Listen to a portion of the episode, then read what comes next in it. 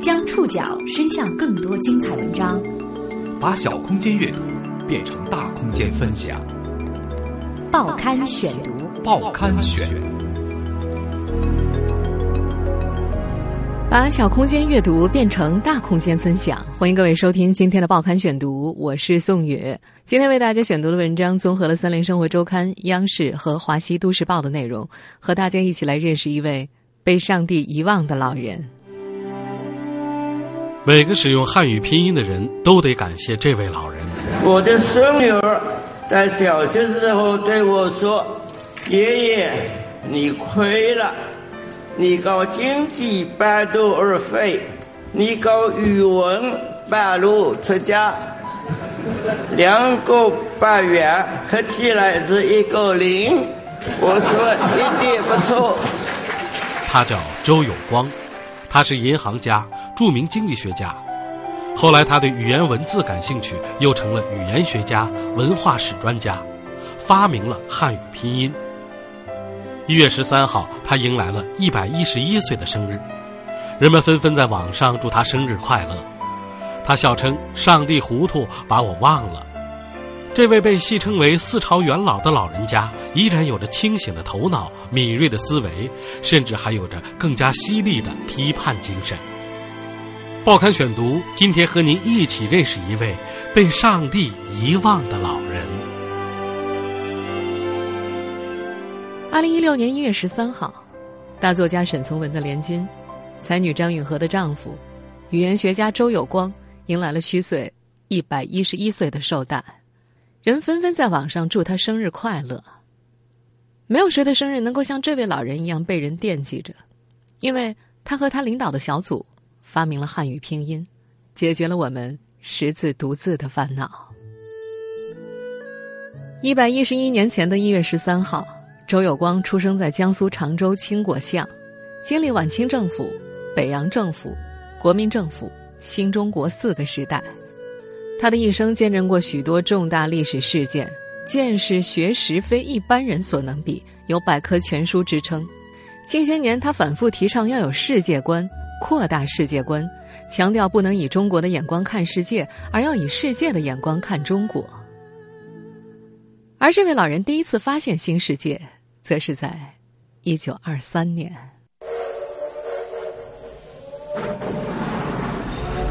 一九二三年的某一天。十七岁的周有光登上了从苏州开往上海的火车，从火车站下来，坐电车到静安寺。当时的静安寺是上海租界西边的尽头，再往西就是田野。然后他雇了辆独轮车去泛黄渡，也就是今天中山公园一带，圣约翰大学就在那儿。独轮车吱吱呀呀的行进在崎岖不平的田野上。多年之后再回忆起这一幕，周有光发现其极具象征意义。根据他考证，独轮车跟历史博物馆里的指南车在工艺水平上很相似，而根据《宋史》，指南车造于一零二七年，所以坐着独轮车进大学，这一下子他就在文化上跨越了九百年。原名为圣约翰书院的圣约翰大学成立于一八九七年，是中国最早的新式大学。很多曾对中国历史进程起过影响的著名人物都毕业于圣约翰，比如顾维钧、林语堂、宋子文、荣毅仁、邹韬奋、贝聿铭等等。圣约翰学费不菲，一学期要两百多银元，是正家道中落的周有光难以负担的。幸运的是，周有光的三姐当时在上海教书，他有个同事听说此事，深知考上这所大学不容易，爱才心切的他竟然说服自己的母亲，当了家里的一个皮箱，为周有光筹款上了大学。圣约翰大学的生活在周有光面前打开了一道五彩斑斓的世界。教会学校都是外国人办的，校长是外国人，教师大部分都是外国人。还有个古怪的事情，校园语言是英语，不是中国话。学校里面什么东西都讲英语。当时的圣约翰也有一些中国老师，他们主要教授中国历史或者古文之类的科目。钱钟书的父亲著名古文学家钱基博便在这里讲中国文学。如果说周有光是一个传奇，那么传奇的另一端便是著名的张家四姐妹当中的二姐张允和。二零零五年，著名历史学家石景谦的夫人、耶鲁大学历史系教授金安平女士写了一本《合肥四姐妹》的书，张家四姐妹的人生故事更是成为引人瞩目的传奇。张家曾是安徽一望族，其发家史来源于张允和的曾祖父张树声。张树声曾任过直隶总督、两广总督、两江总督，是李鸿章手下一位重要人物。张家第三代，也就是四姐妹的父亲张武龄，出生于清末。受新思潮影响，他决定离开安徽，到苏州兴办新式教育。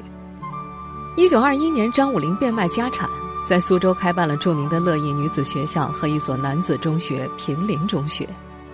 当时还有人嘲笑张武龄傻。钱不花在自己儿女身上，却花在别人的儿女身上。不过，投资教育的张武龄也因此和蔡元培、蒋梦麟等当时很多著名的教育家结成了朋友，还聘请了许多思想激进的人士到校任教。现在看来，张家的这种长线投资非常值得。张家四姐妹受到了比较好的教育。叶圣陶讲过一句话：“有如像张家的四个才女啊，谁娶了她们都会幸福一辈子。”因为周有光的妹妹周俊仁在张武龄开办的乐意女子中学读书，又恰好和张允和同学，张允和常到周家来玩一来二去，就和周有光相识了。周有光大学毕业不久，张充和和张兆和两姐妹离开苏州到上海就读中国公学。作为在苏州就结识的老朋友，两人在上海逐渐接触频繁。张家二姑娘允和热情奔放，性格外露。当年还有一个不太雅的绰号，叫做“小活猴”。不仅在学校里是位风云人物，在社会上也小有名气。她的大头像常被放在照相馆橱窗里做广告，而且还当过杂志的封面女郎。热恋之后，该谈婚论嫁了，周有光又踌躇了起来。和显赫的张家相反，周家只算得上是小户人家。他给张允和写了封信。我很穷，恐怕不能给你幸福。性格明快的张允和马上回了一封写满十几张纸的信，热烈而坚定的告诉他所爱的人：幸福是要自己去创造的。于是，从小手快、嘴快、脑子快，是快嘴李翠莲的张允和，成了张家十个孩子当中第一个迈进婚礼殿堂的人。张允和的五弟张环和，我的父亲呢？对这个儿女的男女的事情呢，从来不过问的，就是来了就是招待，他们的事情他们自己管，所以周有光他的事情，真的是自由恋爱。周有光曾将和张允和的爱情形容为流水式的恋爱，从一九三三年结婚到二零零二年张允和去世，两个人相濡以沫，共同生活了将近七十年。这样一个有如涓涓细流、绵长而深远的婚姻，恐怕少有人能企及。特别是我的老爸去世，他他是九十三岁去世，应当说是高寿了。可是在我来讲，我们结婚七十年，我向来没有想说两个人少掉一个人的，忽然少掉了一个人了。但是当时这个打击是很厉害的。想起来有一个哲学家，西洋哲学家讲，他说，人必须死，假如人不死呢，人类就不能进步了。这话一点不错啊。这种动物的进步，它是一代代都要死，哎，可是一代代都进步，哎，你没有办法的。那么我就服从这个自然的规律，这自然规律我是很残酷的，但是呢，我不能不服从。这么一想呢。我就爱这个。当时的圣约翰大学有个不成文的传统，学生毕业之后通常都到美国留学。周有光当然也想出国深造，可是以周有光的家庭条件，自然支付不起这笔费用。不过巧的是，两人结婚后不久，张家一位在银行工作的亲戚在清理账目时，偶然发现张父在汇丰银行还有一笔两万元的存款。有了这笔意外之财，周有光夫妇去了日本。报刊选读继续播出《被上帝遗忘的老人》。结婚的时候，张武林给了女儿张允和两千块做嫁妆。两千银元在当时虽然是个大数目，可到美国读书又不够，所以夫妇两个人就决定去日本读书。周有光大学的专业是经济学，那时候日本有位著名的马克思主义经济学家和尚照，在当时的中国也有一批追随者，周有光便是其中一位。和尚照在京都帝国大学教书，周有光便也准备投考这所学校。到日本呢？我很容易考东京大学的嘛？我不去考东京的，我去考京都大学，就是想跟和尚道读经济学。结果呢，我跑到京都啊，和尚道被捕了，我根本没有看到他。所以在日本本来要等四年，后来两年我就回来了，因为后来变成专门学日文了。学日文当然是有用处的，可是不是我的目的。在日本读了一年书，因为张允和怀孕。夫妇俩提前回了上海。一个偶然的机会，周有光被同学推荐进银行工作，进入金融界。因为工作关系，他结识了时任浙江实业银行副经理张乃器。有一天，张乃器邀请周有光到家里吃饭，两个人从金融业务谈到国家大事，颇为投缘。所以，当张乃器在一九三五年组织救国会的时候，周有光自然而然也成了其中一员。在之前的人生经历当中，周有光始终和政治有一段距离。救国会是他参加的第一个政治组织，此时的他在政治上已隐隐有了自己的选择。参加救国会，那个是那个是是半秘密的。我呢，在一个好银行，叫是江苏银行。我的家在苏州，我住在银行的五层楼上面。当时也。保密的文件都放在我房间里面，因为警察不敢到我房间里面来的呀。下午的这银行不是关门了吗？关了门以后，这是中国银行开会的。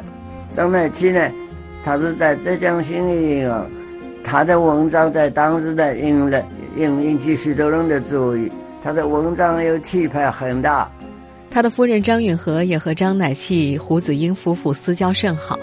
也许受此影响，原本坚决反对周有光涉足政治的他，不仅自己参与进来，后来还为营救七君子四处奔马。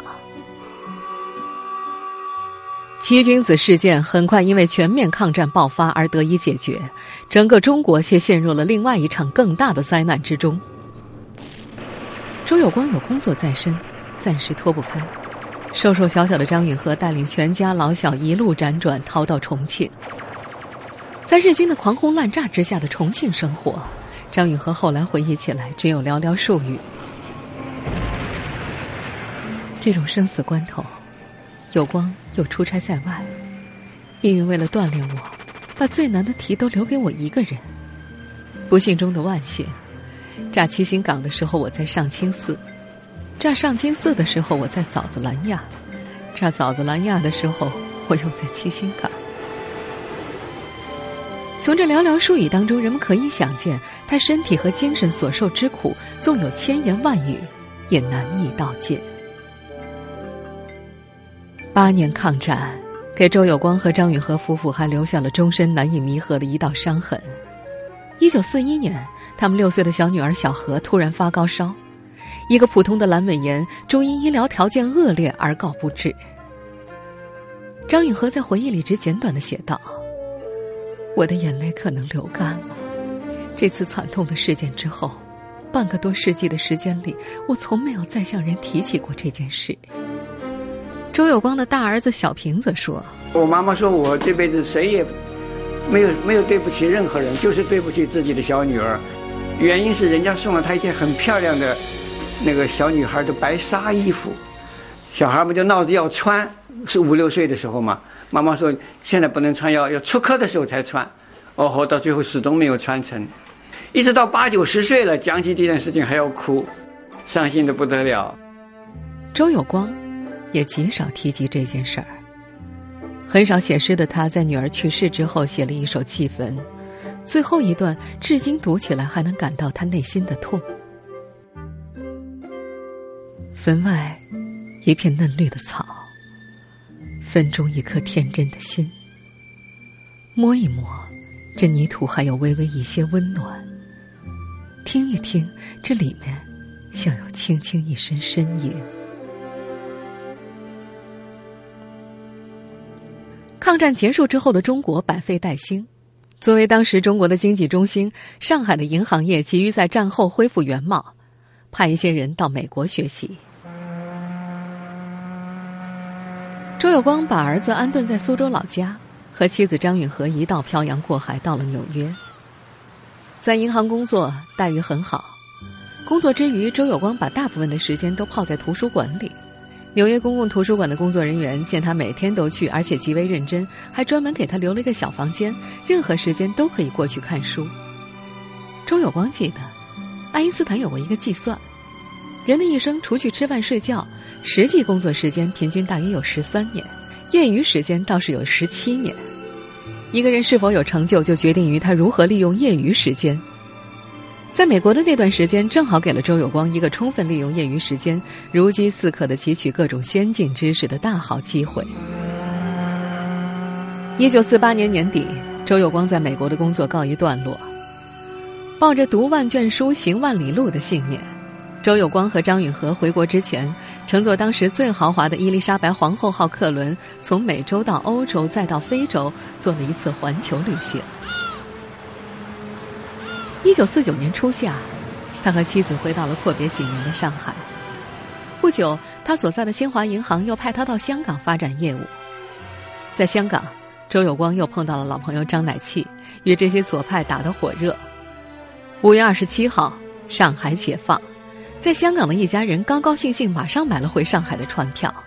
六月六号，他们乘坐圣经轮回到了上海。为什么选择红色中国？近些年来，周有光总是要面对这个问题。这种持续不断的追问，也让周有光一次又一次的回到几十年前的历史场景。他试着来解释像他这样的知识分子的心路历程。报刊选读继续播出《被上帝遗忘的老人》。多年之后，谈到当时回国的心路历程，周有光说。国共合作抗战期间，重庆成立了一个全国政协委员会，周恩来任副主任。政协每个月召开座谈会，找一二十个人商量国家大事，每次都邀请我参加，所以我和周恩来非常熟悉。那时候，周总理每次开会都讲，我们共产党要走民主道路的。当时啊，还选出了一批社会知名人士访问延安。毛泽东和他们会面时也说：“中国的出路就是搞民主。”我们那时候都痛恨国民党的专制，自然愿意接近共产党。而且经过抗战以后，那一代知识分子都特别爱国。新中国成立之后，我们都认为中国有希望，很快就回来了。回国之后的周有光到复旦大学当了一名教书匠，教授经济学。不久。曾担任过周恩来秘书的经济学家许涤新找到了周有光，让他到华东银行兼职。三反五反运动很快接踵而至，身边不断有老朋友或者旧同事自杀。周有光感觉不妙，后来退出银行，一心在高校教书。一九五五年某月的一天，还在学校里教书的周有光突然接到通知，要他到北京参加当年十月召开的全国文字改革会议。周有光奉命北上。会议结束之后，胡玉芝找到还要急着赶回上海给学生上课的周有光，告诉他不要回去了。新成立的文字改革委员会需要人才，请他到北京做工作。开完了会呢，我说我赶快要回去了。哎，领导说你不要回去了，中央要把你调到新成立的机构叫文字改革委员会工作。我说不行的，我说。这语言文字学，我是业余搞的玩儿的。我说我是外行，调来各州工作恐不行的。那么领导说是这是一件新的工作，大家都是外行。周有光于是服从领导的安排，调到了北京的中国文字改革委员会工作。自此，他正式开始进入语言文字领域，人生也走上了另外一个轨迹。一九五五年年底，呃呃，从此以后呢，离开上海，也从此以后呢就改行了，呃，经济学我要离开了。想不到这一改变啊，我在意料之外的嘛。这一改变，我逃过了一个反右运动。五五年年底调来，五六年没有问题，就隔了一年，五七年是反右，上海的资本家一个个跳楼自杀了，还有国外回来的像我这样子的，叫英美经济学家，那个时候是认为是反动的。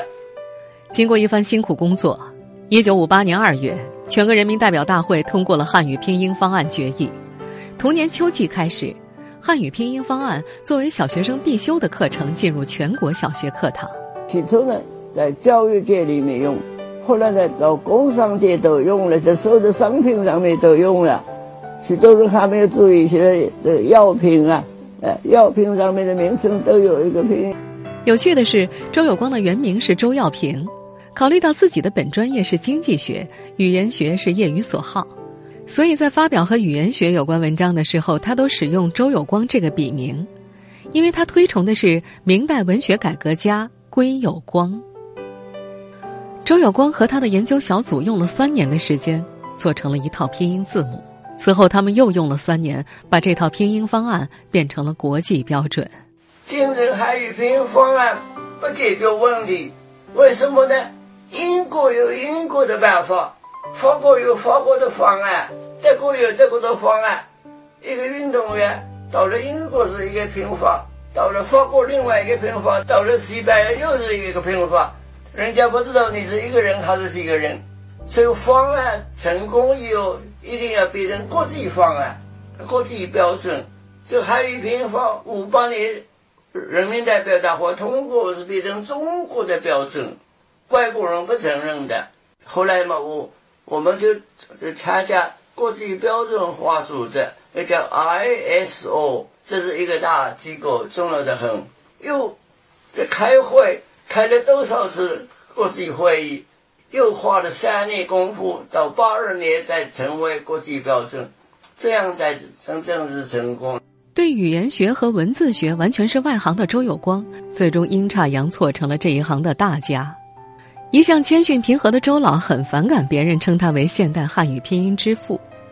在一次颁奖典礼上，他这样说道：“我的孙女儿在小学时候对我说：‘爷爷，你亏了，你搞经济半途而废，你搞语文半路出家，两个半圆合起来是一个零。’”我说一点不错，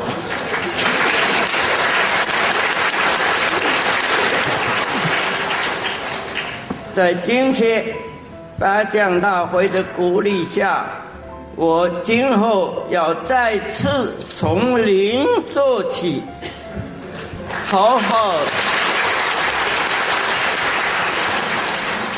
好好学习。老当益壮，赶上时代。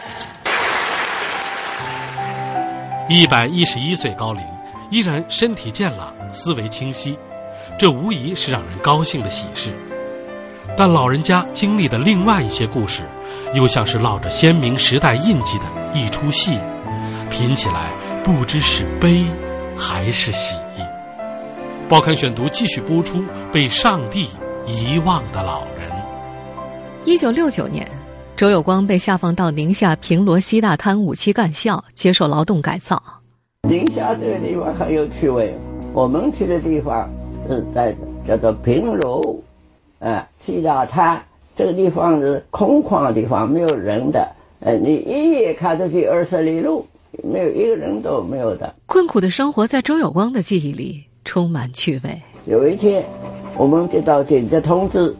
明天清早五点钟就要开会，因为我们开会都是好，不是一两个钟头啊，一定是很长很长的会。我就戴了一个大草帽，我准备中午啊，太阳太大的时候呃用的。想不到，大概到了十点多钟啊，来了一群大雁从我们头上飞过，不是几千个，真是几万都，也不知道多少万。